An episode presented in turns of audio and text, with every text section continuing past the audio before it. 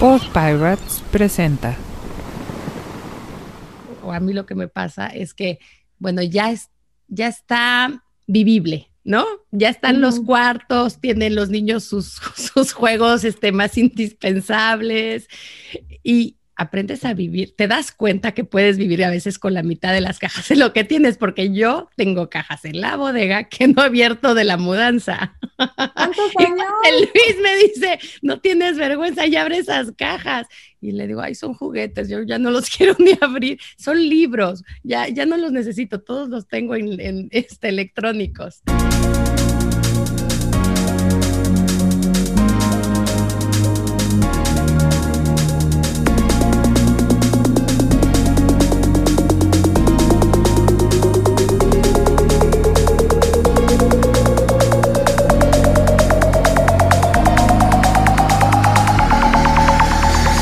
A partir del día que aceptas esa oferta laboral, tu vida nunca vuelve a ser igual.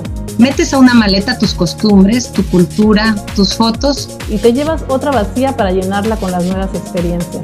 Y la gente te dice, ya no eres ni de aquí ni de allá. Y tú le contestas al contrario. Ahora soy del mundo. Soy Claudia, mexicana, y de luna de miel José Luis y yo volamos directo a Minnesota. La siguiente parada fue Rusia, Bélgica. Un afortunado regreso a México y ahora hemos vuelto a la vida bajo cero de San Paul, Minnesota, con nuestros tres hijos. Soy Marisela. Salimos de México hace 21 años con tres hijos de 4 años, 2 y un bebé de 40 días. Vivimos en Phoenix, Cincinnati, Sao Paulo, México y ahora Gustavo y yo estamos disfrutando la vida de Empty Nesters con una asignación en Panamá. Y mientras Claudia ve la nieve, yo veo el mar. Somos dos hermanas y hoy queremos invitarte a hablar sobre las aventuras y retos de la vida de los expatriados y compartir contigo el arte de mudarte.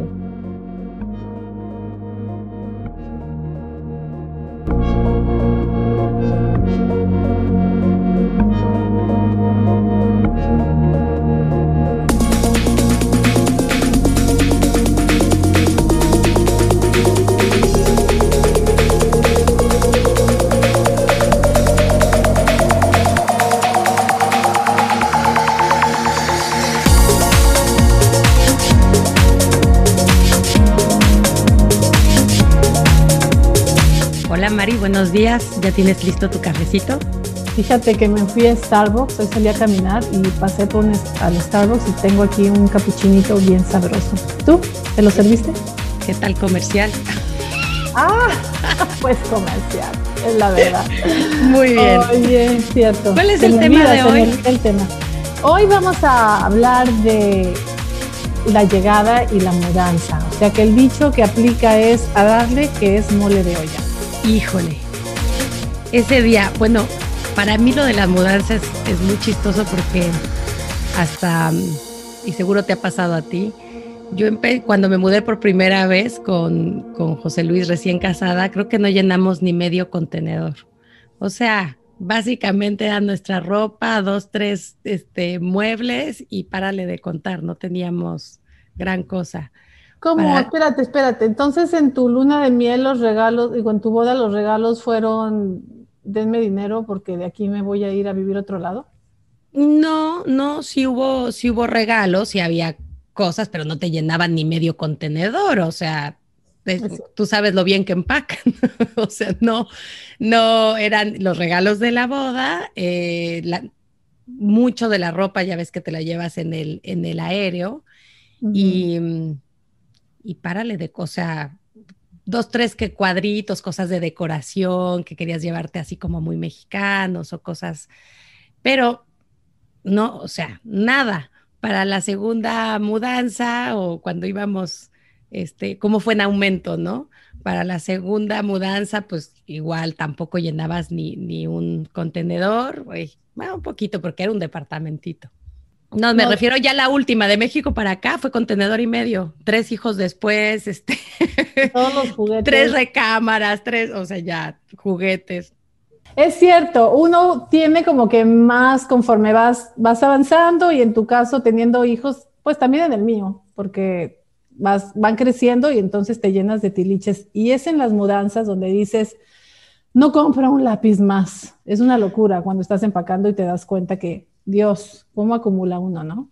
Sí, tienen sus ventajas y, desventajas. Primero es cómo meto una casa, o sea, cómo voy a, acomodar mi casa vieja en una casa nueva, y entonces tratar de, de fit, ¿no? Todo, este, no es una, una cuestión fácil porque o te faltan muebles o te sobran muebles, o luego te das cuenta que empiezas a abrir cajas y dices, ni sabía que tenía esto. Entonces, es una buena oportunidad para, para ser limpia o renovar y, sacar cosas, este, pero también hay cosas que, que conforme abres porque cuando te empacan, te empacan hasta el chicle. O sea, ¿Y qué tal? Te abren los cajones y te empacan tal cual. Sí, sí, sí, hay que hacer una limpia antes de. Pero todo este proceso de la empacada como que tiene varias etapas. Una es cuando te empacan y la otra es cuando te desempacan. Dale. Y yo no sé a ti cómo te fue con la primera de, con la primera sobre todo donde te empacan que no tienes ni idea.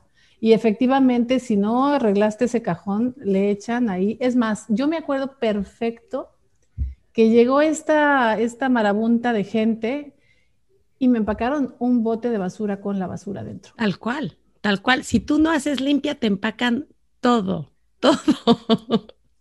Impresionante. Hasta, hasta de eso se aprende después de la primera mudanza, que si no haces limpia, abres la caja y es basura. sí, ¿qué tal? Cuando te están empacando, uno de mis traumas fue, es precisamente que, que llega la gente a tu casa y tú crees que estás listo y llegan como hormiguitas y uno se va a la cocina y otro se va a un cuarto y tú tienes que estar haciéndote pelotas. Yo no sé si tú estuviste sola cuando te empacaron la primera vez o la segunda o la tercera. No, no, ahí, ahí este, ahí José Luis se tiene que fletar conmigo un poquito. no que esté muy atento en la mudanza, pero normalmente sí me acompaña cuando, cuando están empacando. No. ¿A pues ti te ha tocado sola? Solita, solita. Bueno, es que a ti te ha tocado casi siempre que, Gustavo se adelanta y este y llega antes a las al assignment. José Luis también, pero regresa el día de la mudanza. aquí te quiero. Ah, chiquitito. La, la, la, la, frieguita la llevamos parejita. Pues te voy a decir que yo creo que a mí ya, como estoy acostumbrada a hacerlo sola, yo creo que ya me estorbaría alguien más en mi casa. Yo me pongo ahí como patrona y dirijo, porque ya no dejo que, que lleguen así como marabuntas, ya me organizo antes de la mudanza, empaco cosas, limpio cajones, me, como dices tú, es una oportunidad para ser limpia. Y la gente que nunca se ha movido de su casa y de pronto se cambia de casa o lo que sea, te encuentras que tienes acumuladas cosas de, tus hijos ya se, se casaron y tienes cosas de cuando eran bebés. Y eso es algo que a uno no le pasa porque cada oportunidad que tienes de mudarte, viste que dije oportunidad como algo muy bello, pues haces limpia. Sí, aunque empieza el reto desde que llegan a hacer el inventario, ¿no? El ponerle ah. precio a toda la, o sea, el trabajo previo a la mudanza o sea, es grande. Yo me acuerdo hacer el inventario y ponerle precio a cada cosita, este cuadro, jarrón, eh, recámaras, ropa, bolsas. O sea, realmente uno cree que es, es fácil y, no, o sea, es un trabajo grande previo para que hagan el cálculo de las cajas, cuántas personas se van a necesitar ese día, hasta que el día que llegan, bueno, esa es, esa es la parte, digamos, ya rápida, pero previo a eso este, hay un buen de trabajo. Y que al final hay cosas que por más que le quieras poner precio, este, y ahí me voy a brincar a la parte de que llegan y abres cosas y te llegan rotas. Este, hay cosas que no puedes recuperar, ya sea que porque tenían un valor sentimental o porque las compraste en un viaje y sí, sí te hacen una compensación porque le pones, digamos, el costo de económico, económico pero realmente la, no lo recuperas, ¿no? ¿no? No lo sustituyen. A mí me han llegado cosas este, rotas, N, ¿no? N, jarrones, cositas así de que, no sé, que compré, que compré en mi luna de miel y que pues ya no se pudo recuperar. Que este tienen un valor sentimental, ¿no? Así es. Y por eso es, este, es tan importante ese, esa mudanza aérea donde te puedes llevar las cosas que son para ti básicas y que tienen menos riesgo de perderse, como los álbumes de fotografías, bueno, que ahora ya no existen. Bueno, lo que pasa es que, o sea, pues, pues, sí, los álbumes, pero, pero, por ejemplo, lo que pasa es que tienes un límite y al final, bueno, yo lo que acostumbro a meter ahí son las cosas como para sobrevivir de sábanas, tus primeros sets o cosas de cocina así casi, casi básicas, este, y la cuestión de los papeles, ¿no? Que pesan un montón pero que son como súper importantes de documentos que no llevártelos normalmente implicaría un exceso de equipaje, pero que son muy importantes y que no quieres que, que se tarden mucho en llegar tampoco en la mudanza, en la normal. ¿no? Fíjate que eso que estás diciendo, yo, yo me acuerdo que también en cada mudanza, sobre todo cuando estaban chiquitos, me llevaba las colchas, como para que sintieran su casa los niños, como que era lo primero decir, bueno, esta es tu cama y, y, lo sabes porque ahí está tu colcha con la que dormiste en la casa anterior. Que esos detallitos que son importantes a la hora de, de la llegada y la adaptación cuando están chiquitos. Por supuesto. y otra cosa que cuando te, cuando te llegan de, de, las cajas, ¿no? Este, llega un momento, son tantas, bueno, al menos mi experiencia en la última mudanza, porque ya después de que pasaste meses en el, en el hotel, ¿no? Este, Aparte, no hemos hablado de ese tema. Bueno, pasas meses en el hotel y todavía no llegas a tu casa y medio estás así como que haciendo vida en el hotel y que tratas de ponerles medio una rutina, etcétera, etcétera. Y finalmente te entregan, estás en tu casa, este, te llegan tus cosas, el montón de cajas. Y cuando empiezas a, a desempacar, llega un momento, o a mí lo que me pasa es que, bueno, ya, es, ya está vivible, ¿no? Ya están los cuartos, tienen los niños sus, sus juegos este, más indispensables y aprendes a vivir, te das cuenta que puedes vivir a veces con la mitad de las cajas de lo que tienes, porque yo tengo cajas en la bodega que no he abierto de la mudanza. ¿Cuántos años? Luis me dice, no tienes vergüenza, ya abre esas cajas. Y le digo, ay, son juguetes, yo ya no los quiero ni abrir, son libros, ya, ya no los necesito, todos los tengo en, este, electrónicos. Sí, eso es cierto. Una vergüenza. Y de verdad, es que es un momento en el que dices, en ese momento en que estás viviendo cuando te mudas a la casa y se tarda, no sé, 15 días, a mí me ha tardado en Brasil, por ejemplo, nos mudamos a la casa y tardó en llegar la mudanza completa un montón, yo creo que como mes y medio. Y vivíamos con poquito y dices, no necesitas tanto, de veras nos llenamos de cada cosa. Y él no quiero que compre nadie ni una pluma extra y al rato otra vez ya estás igual, acumulando. Por supuesto. No, nosotros, bueno, vivimos como dices, eh, antes de, lo más que he vivido ha sido, no, vivimos casi tres meses entre el hotel y el departamentito antes de... ¿En dónde fue eso? Aquí en Minnesota. Y este, y primero un hotel en donde no había ni closets, de esos así de súper ejecutivos que tienen un roperito mugroso y entonces, pucha, los niños empezaron a ir a la escuela, búscales, no sé, el, el short o el, entre las 10 maletas, era una cosa espantosa. Finalmente nos movimos a otro hotel, que esos así como que tienen más espacio. El de la este, cocinetita. El de la cocinetita, exactamente. y entonces ya ahí medio, medio haces ahí tu, tu, tu rutina, ¿no? Este, pero al final tampoco puedes mucho porque los niños se sienten medio de vacaciones. ¿No? Porque ah, tienes medio ahí la alberca, este, entonces como que quieren seguir y es difícil ponerles como, este, y las comidas. Ese es un momento en donde subes de peso porque subes, vives desayunas comida y cena en el hotel. Y esos desayunos de hotel, que es que, el, del hotel incluido, ¿no? El desayuno de hotel incluido, que es horrible. Y bueno, ni modo, ahí te bajas a echar tus panes con mermelada, tu cafecito y el huevo ese hecho de polvito que es espantoso. Los hash browns. Y los hash browns, oh sí.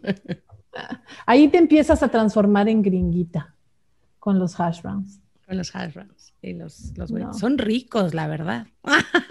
Pues sí, ese es el Yo no les hago el fuchi, ¿eh? A mí me encantan. Ese es el problema, precisamente. Pero bueno, yo me acuerdo de ese momento, de cada mudanza, ese momento en que todos se iban o a la escuela o al trabajo y yo me volteaba y veía cajas y cajas, porque lo he intentado todo. Tú sabes que a veces te dicen, señora, ¿quiere que le desempaque? Y te desempacan y te dejan los montones de cosas. Todo ¿no? tirado. Entonces, eso ya lo intenté, fue Todo tremendo. Y lo intenté cuando estaban chiquitos que le dije, ¿sabe qué? Sí, para que se lleven todas las cajas, porque si no te quedas tú con las cajas, saque todo y déjelos así en rinconcitos. ¡Ah! ¡Qué horror! No. ¡Qué horror! Pero yo sí pido, fíjate que entre las combinaciones de que vas experimentando, de sí, te, te dejan todo tirado, sale peor. Este, si no, tú poco a poco nunca terminas con, con montones de cajas, pero lo que sí le pido es la cocina.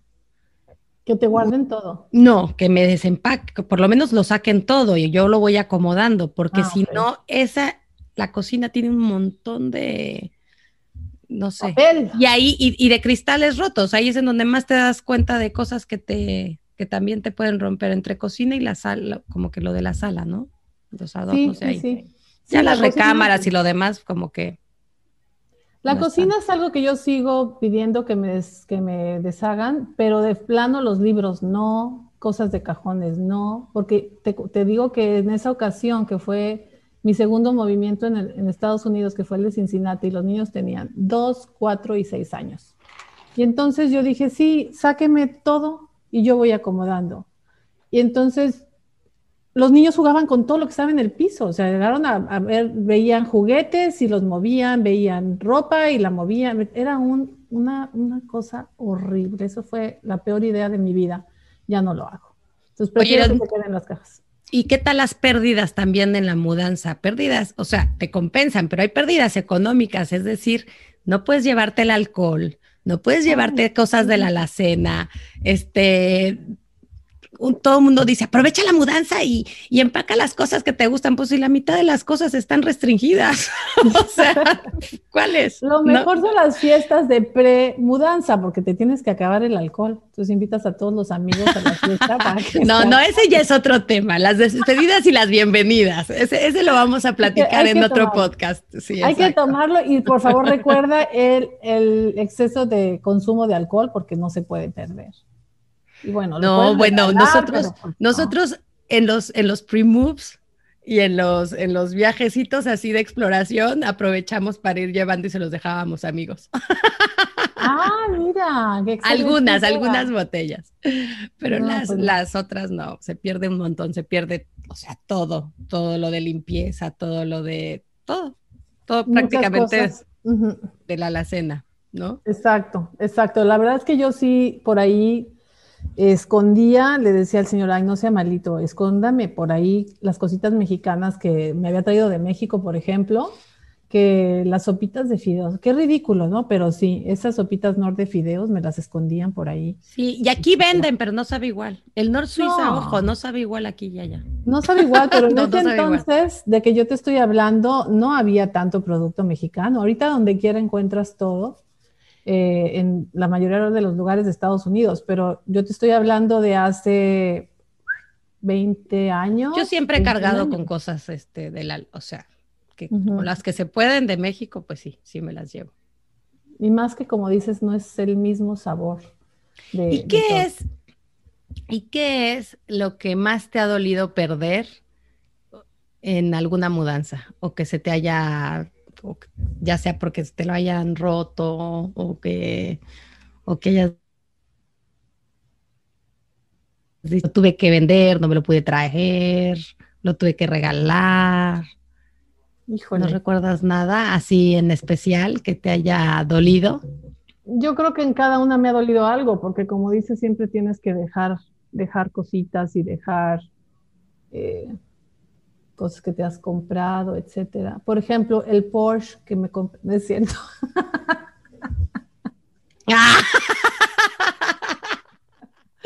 You wish. I wish, ¿no? ¿Qué tal la gente que dice, es que tuve que dejar mi carrazo que me compré? No, no, ojalá. No, pero sí, sí me No. ha dolido eh, lo que le pierdes a los coches.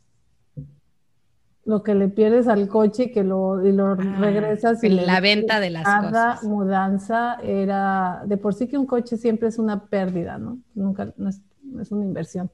Y luego cuando te mudas, así de pronto tienes que ir a regresar a lo que te, te reciban. Depende de la, la prisa que tengas, pero nosotros casi siempre hemos tenido que regresar el coche a la, a la agencia. Y bueno, ahí le pierdes. Y eso que a ti normalmente te avisan con mucho tiempo de anticipación.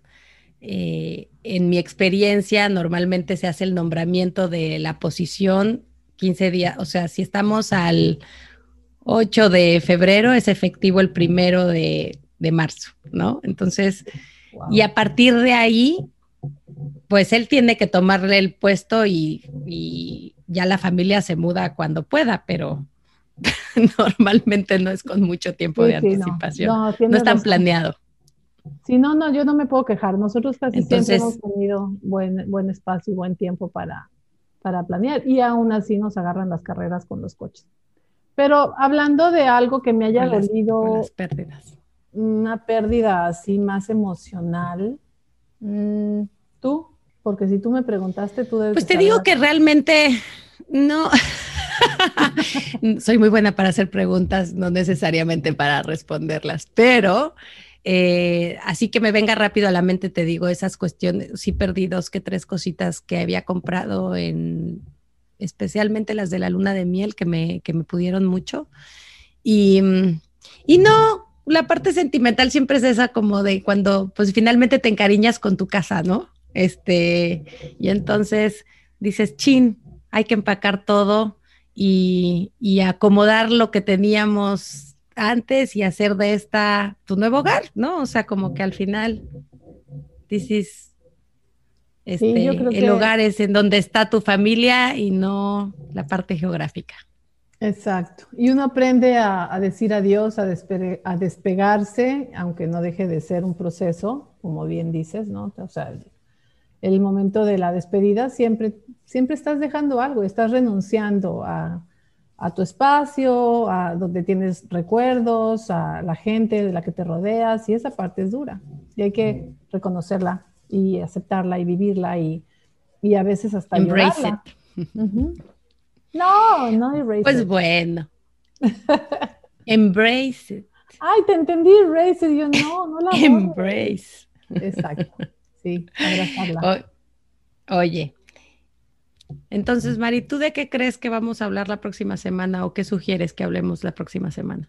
Pues, ¿qué tal si hablamos de las rutinas? De cuando ya llegas, ya tienes esa casa, ya vaciaste la mitad de las cajas, las otras ya están en la bodega o en el sótano. Y de llegar a adaptarte. Bueno, de hecho es cuando te empiezas a preguntar, ¿no? Este, ¿y ahora qué es de mí? Cuando realmente empiezas ya a, a ¿qué voy a hacer yo? ¿No? Vamos a empezar a hacer rutinas y, y, y yo, ¿Y yo qué? ¿y yo qué? No, bueno, el y yo que creo que viene como más adelante, ¿no? Yo creo que primero siempre nos encargamos de adaptar a toda la familia y pasa un ratito antes de que digamos, ay, caray, aquí, aquí está. Yo también existo. Exacto. Entonces, hablemos qué tal si de la adaptación de, de la llegada y la búsqueda de doctores y todo ese rollo. Y luego uno, uno que siga sobre, sorpresa, aquí estoy yo también. Perfecto. ¿Y qué te parece si les decimos que si alguien tiene alguna anécdota interesante que quiera compartir sobre el día de su mudanza, nos escriba a elartedemudarte@gmail.com. Ahí esperamos sus comentarios y muchísimas gracias por acompañarnos en este cafecito. Nos vemos. Bye. Bye.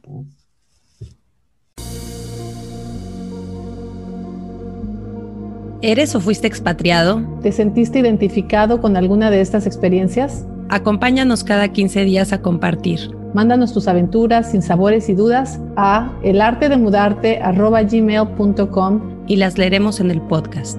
Hasta, Hasta la, la próxima. próxima.